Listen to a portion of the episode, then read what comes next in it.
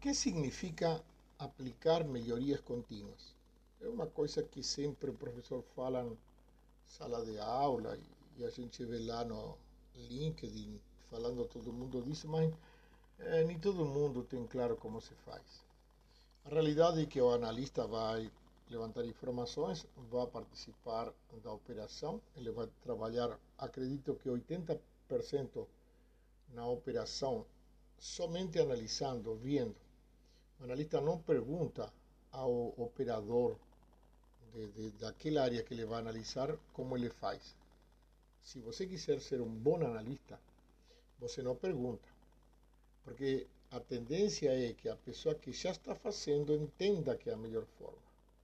Eu chego lá de fora com a cabeça fria, eu não participo da operação, eu não sou amigo, eu não só preciso levantar informações. Por isso que o analista não deveria é, ouvir, entre aspas, né, é, as opiniões. Ele o que deve fazer é o análise exaustivo das funções, das atividades que desenvolve a equipe. Isso se faz com um caderno na, na mão, uma caneta, ou não sei, um laptop, o que você quiser, que te permita olhar o que é feito. Eu tenho que calcular quanto tempo demoro para etiquetar um paquete, um pacotinho, um, um, um pedido. Quanto tempo eu demoro para etiquetar todas as, eh, colocar a nota fiscal em toda, ou todo um pedido de 300 volumes, enfim. Isso significa entender a operação.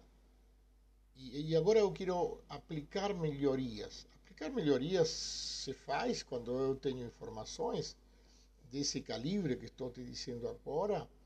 Eu vou lá na sala, vou na minha mesa, aplico qualquer tipo de técnica que me permita visualizar aonde eu posso estar errando e a partir daí eu posso ir para meu supervisor e sugerir uma melhoria dentro do processo operacional, administrativo que está sendo é, nesse momento trabalhado.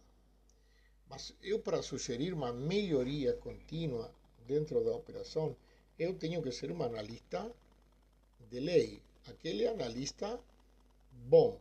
Por isso que eu sempre digo aos meus alunos, não adianta me comprar o curso. Você tem que aprender bem para você ser o melhor. Então, se eu levanto as informações, se eu tenho trabalhei em campo, eu saí com um caminhão para entregar, eu quero saber por que ele entrega 30 pedidos somente ele vai com 50 pedidos. A única forma de você saber é aplicar uma melhoria nesse processo de distribuição daquele CEP é se você se sentar no caminhão. Se você for perguntar ao motorista por que ele apenas entrega 30 pedidos por dia, quando ele leva 50, o motorista vai ter milhares de informações né, que eu não sei se são verdades, infelizmente.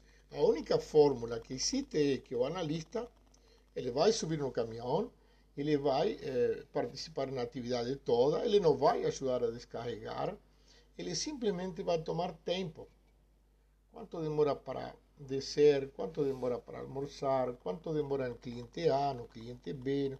Ah, mas professor, temos aplicativos, o aplicativo me informa tudo. Amigos, vão por mim, cheguem lá em campo. Não existe nada melhor que eu ver o trabalho.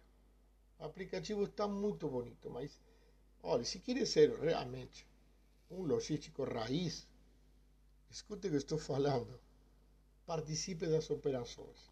Só assim, vendo, tocando, conversando com esse povo que faz e acontece, é que você vai ter eh, informações corretas, genuínas, você estava lá e você sim agora pode dizer qual é o problema que tem naquela área e qual é a melhoria que você decidiu informar ao diretor, ao supervisor, que seja aplicada.